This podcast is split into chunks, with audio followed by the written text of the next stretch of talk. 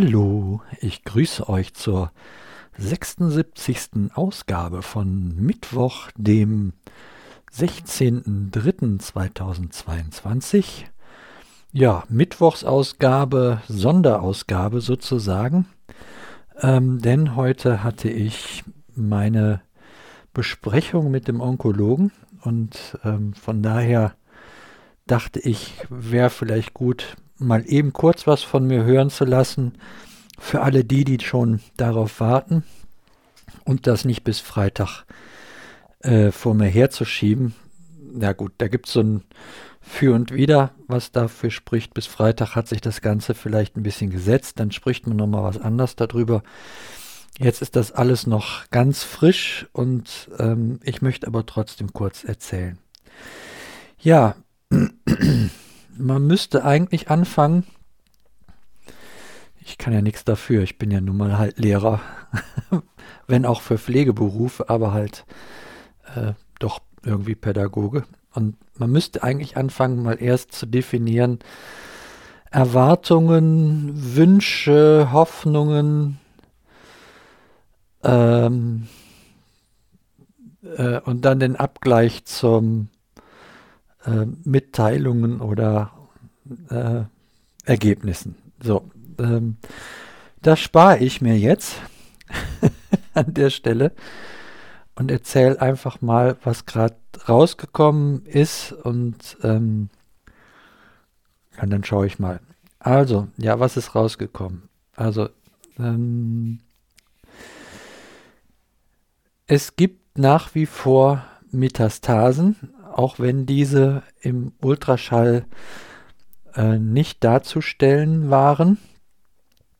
Und zwar äh, auch im Gegensatz zum Ultraschall noch an einer anderen äh, Position. Also die Leber hat ja mehrere Lappen, wie ihr euch erinnert. Gab es da schon mal sogar, ich glaube, der Podcast war auch so betitelt. Zum Glück hat die Leber mehrere Lappen. Und ähm, so gibt es also noch eine Metastase von einem halben Zentimeter Durchmesser im Segment 2 und ebenfalls von, naja, etwas mehr als einem halben Zentimeter Durchmesser im Segment 8. Da muss man mal die Entwicklung sich jetzt angucken. Also im Segment 2, das war im Erstbefund 0,7 Zentimeter jetzt halt 0,5 und im Segment 8 im Erstbefund 2,8 äh, 1 cm und jetzt 0,6. Äh, das so sieht das in der Leber aus. Ähm, der äh, untersuchende Arzt beim Ultraschall hatte ja gemeint, man könnte dann eventuell nochmal mit Kontrastmittel dort nachuntersuchen weil diese Position an Segment 8, im Segment 8 so ungünstig liegt fürs Ultraschall. Der Onkologe meint, das ist äh, jetzt auch nicht notwendig, weil da ist auf jeden Fall noch äh, was im Segment 2 und das bedarf halt der weiteren Behandlung. Und ob im Segment 8 das tatsächlich eine Metastase ist, es ist wahrscheinlich, weil ja die Chemotherapie oder unter der Chemotherapie bisher die ähm, Größe äh, weniger geworden ist. Jo, in der Lunge, da gibt es immer noch eine ähm, kleine Metastase, die, ist, die Größe ist hier gar nicht äh, beschrieben, sehe ich gerade. Äh, da steht nur eine Volumenregrediente Metastase. Oh, schwieriges Wort. Also ein, eine das Volumen verkleinernde Metastase im Mittellappen rechts.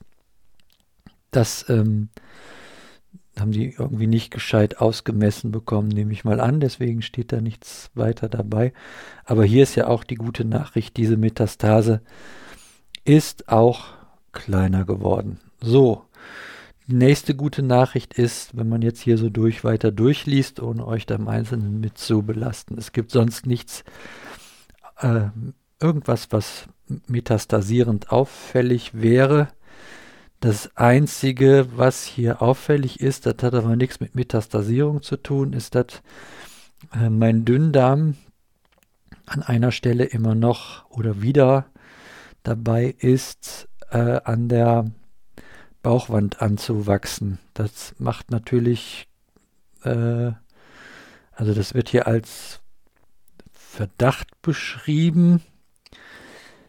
Ähm, ja, den Verdacht würde ich mal dadurch erhärten, dass ich zum Beispiel Montag wieder so, eine, so einen ganzen Tag hatte, wo es mir richtig schlecht ging. Und ähm, das spräche dafür, dass da tatsächlich wieder was am Anwachsen ist, also wo der Darm dann auch keine Möglichkeit hat, sich eigenständig zu bewegen. Das gilt es jetzt weiter zu beobachten. Ja, also so ist die, so sind die, die Fakten oder die Ergebnisse. Also zusammengefasst nochmal, da äh, es sind nach wie vor Metastasen da.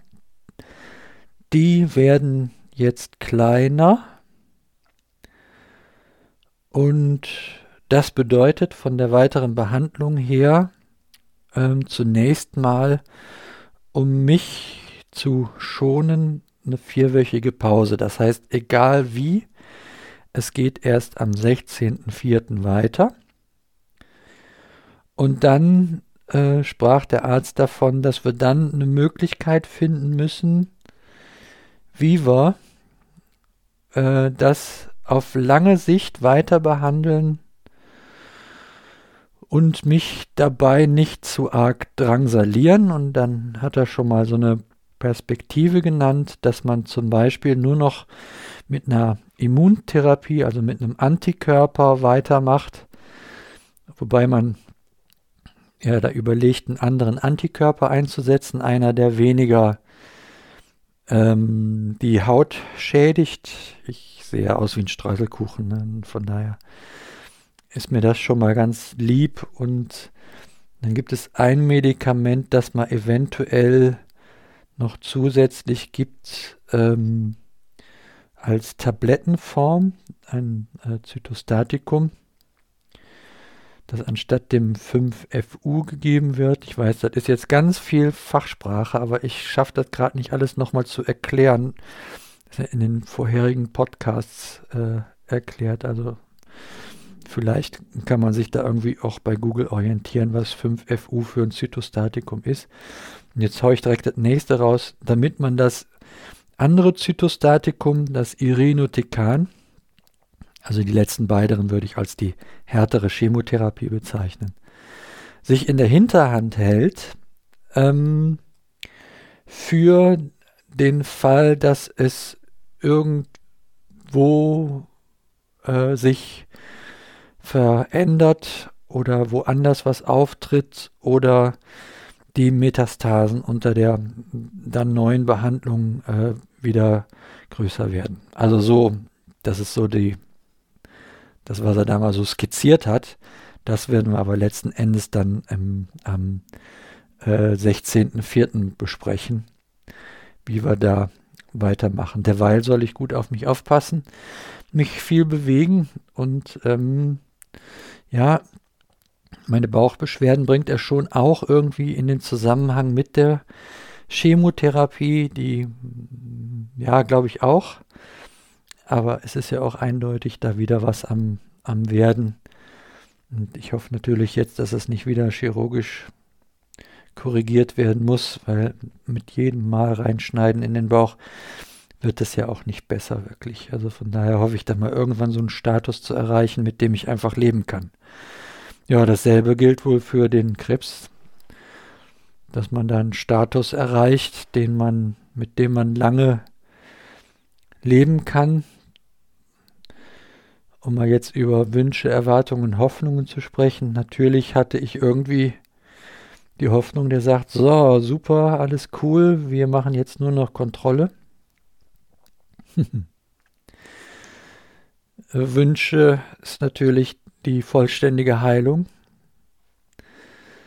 Ja, das ähm, hat sich so beides jetzt nicht ergeben. Und ähm, Erwartung, ja, mit welcher Erwartung bin ich da jetzt rangegangen?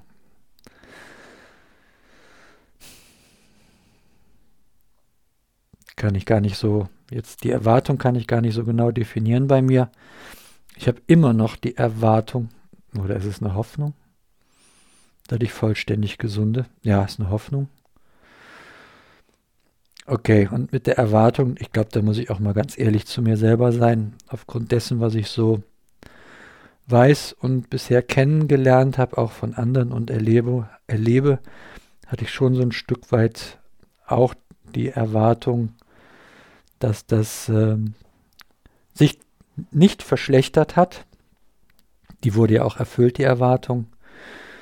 Und äh, dass das, ähm, dass der Befund deutlich besserer ist als der vorherige. Und die Erwartung wurde ja auch erfüllt. Also von daher, das ist, das ist alles gut. Dass es jetzt mit meinen Wünschen und Hoffnungen nicht so klappt, das ist halt so. Und da muss ich jetzt mal ganz schnell wieder auf die Haben-Seite gucken, nämlich, dass ich im Grunde genommen, wenn man mal das heutige Datum sich anguckt, schon zu den Langzeitüberlebenden eines metastasierenden Darmkrebses gehöre, wofür ich echt froh und dankbar sein kann mit den auch ganz vielen guten Phasen während dieser Zeit, dass die Kollateralschäden, die durch Operationen angerichtet wurden, mich jetzt äh, daran hindern, äh, noch anders in die Therapie wieder einzusteigen und ähm, das, das Vorhandensein von Metastasen in mehreren Organen auch verhindert, dass ich operiert werden kann. Und das ist jetzt unabhängig von meinem Onkologen in Gummersbach gesprochen. Das ist auch das, was jede äh, Leitlinie sagt, die man, äh, sagen wir, auf der wissenschaftlich basierten äh, Ebene findet. Ähm, ja, dass das halt auch der Fall ist, das ist natürlich, ähm, ja, das ist jetzt einfach so. Ich habe gerade ein klein bisschen den Faden verloren hier in meinem Gezumsel, weil ich in Gedanken schon wieder dabei bin, äh, in die Zukunft zu schauen, was ich nämlich jetzt die nächsten vier Wochen anstelle, wo ich mal nicht zur Chemo darf. ähm, ja, ich äh, überlege noch, bin noch nicht so ganz sicher. Eigentlich bin ich ja relativ fit, wenn ich so ein bisschen aufpasse auf mich. Äh, vielleicht kann ich tatsächlich mal auch was Schönes unternehmen. So was, was mir mal gut tut. Vielleicht auch mal eine Woche äh, wegfahren. Wenn ich das mit dem Arbeitsamt geklärt habe zum Beispiel. Ja, äh, schaue ich mal. Werdet ihr erfahren hier in diesem Podcast. Ja, und damit wollte ich einfach nur mal so einen kurzen Standpunkt von heute hier weitergeben und euch informieren. Und ja, äh, Freitag rekapituliere ich dann nochmal, wie ich darüber denke.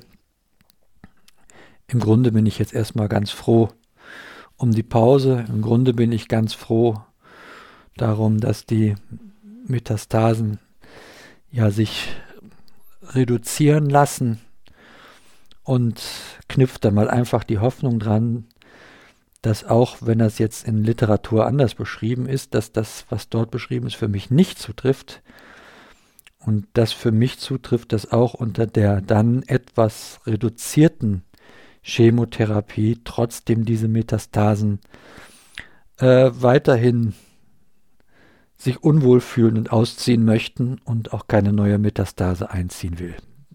Sagen wir es mal so, ne? ja, in diesem Sinne bedanke ich mich für eure Aufmerksamkeit und sag bis denne.